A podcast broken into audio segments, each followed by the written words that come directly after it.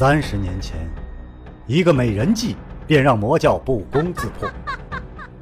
不知背后是谁在下棋，又下了怎样的一盘棋呢？身世、门派、兴亡，是阴谋还是预言？当命运之海向自己奔流而来，又当如何抉择呢？敬请收听长篇奇幻武侠小说《命天录》，原著娄烨雪，演播青莲。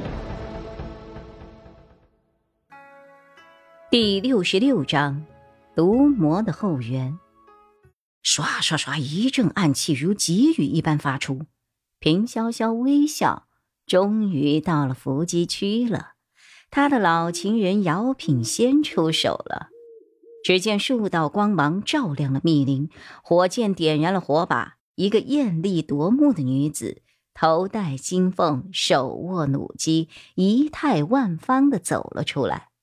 一声甜甜的郎君，半是撒娇，半是亲热，简直是往所有人的耳朵里边灌蜜。霍立行已经见识过姚品仙的本事，冷冷道：“姚姑娘，久违了。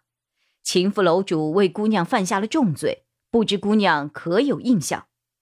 姚品仙咯咯而笑：“哈哈哈，情妇楼主那是谁呀？”本门主永远只认得离我最近的那个男人。你这个丑陋小子，脏人眼睛！郎君，快修理他！霍立行道：“你若不弄这么香，这么闪，说不一定刚才的偷袭就成功了。方才那一阵暗箭齐射，动静很大，战果却为零。”若说这本是虚招，杀不了精锐圣使，可其后的数支无声无息的暗箭却全部被击飞，这就不大对了。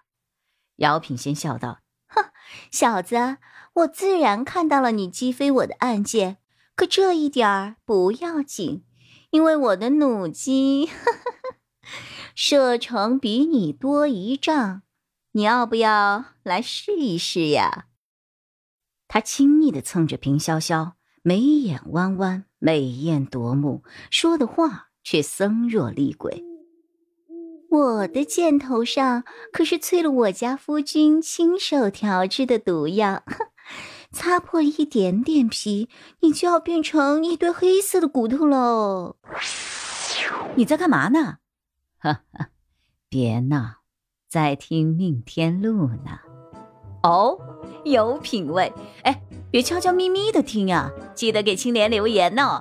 哎哎，按这里关注。哎呀，我教你，这里这里点订阅订阅。哎，对对对对。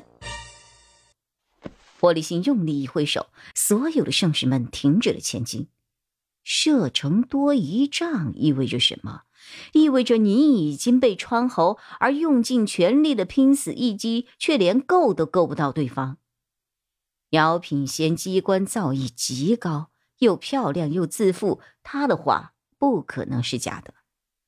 平潇潇呵呵一笑，从姚品仙的手中接过了一把弩机，笑眯眯的转向了霍立行。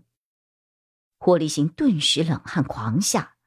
姚品仙的武功不佳，神器在手也未必要紧，可换了平潇潇，那就不同了。平潇潇笑眯眯的道：“呵呵呵，如何，年轻人？”现在转身还来得及呀！霍立行急剧的呼吸，他无法转身，最多只能让同袍转身逃跑。他必须殿后，否则阵型一破，所有的人都会被各个击破，全数身亡。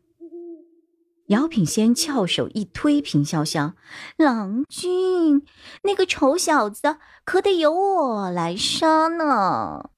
平潇潇顿时开帖。好，好，好，好，夫人怎么说，怎么都有理。好，好，好。姚品仙脸上还带着微笑，手中的弩机却如疾风暴雨，对准了霍立行藏身之处发射而来。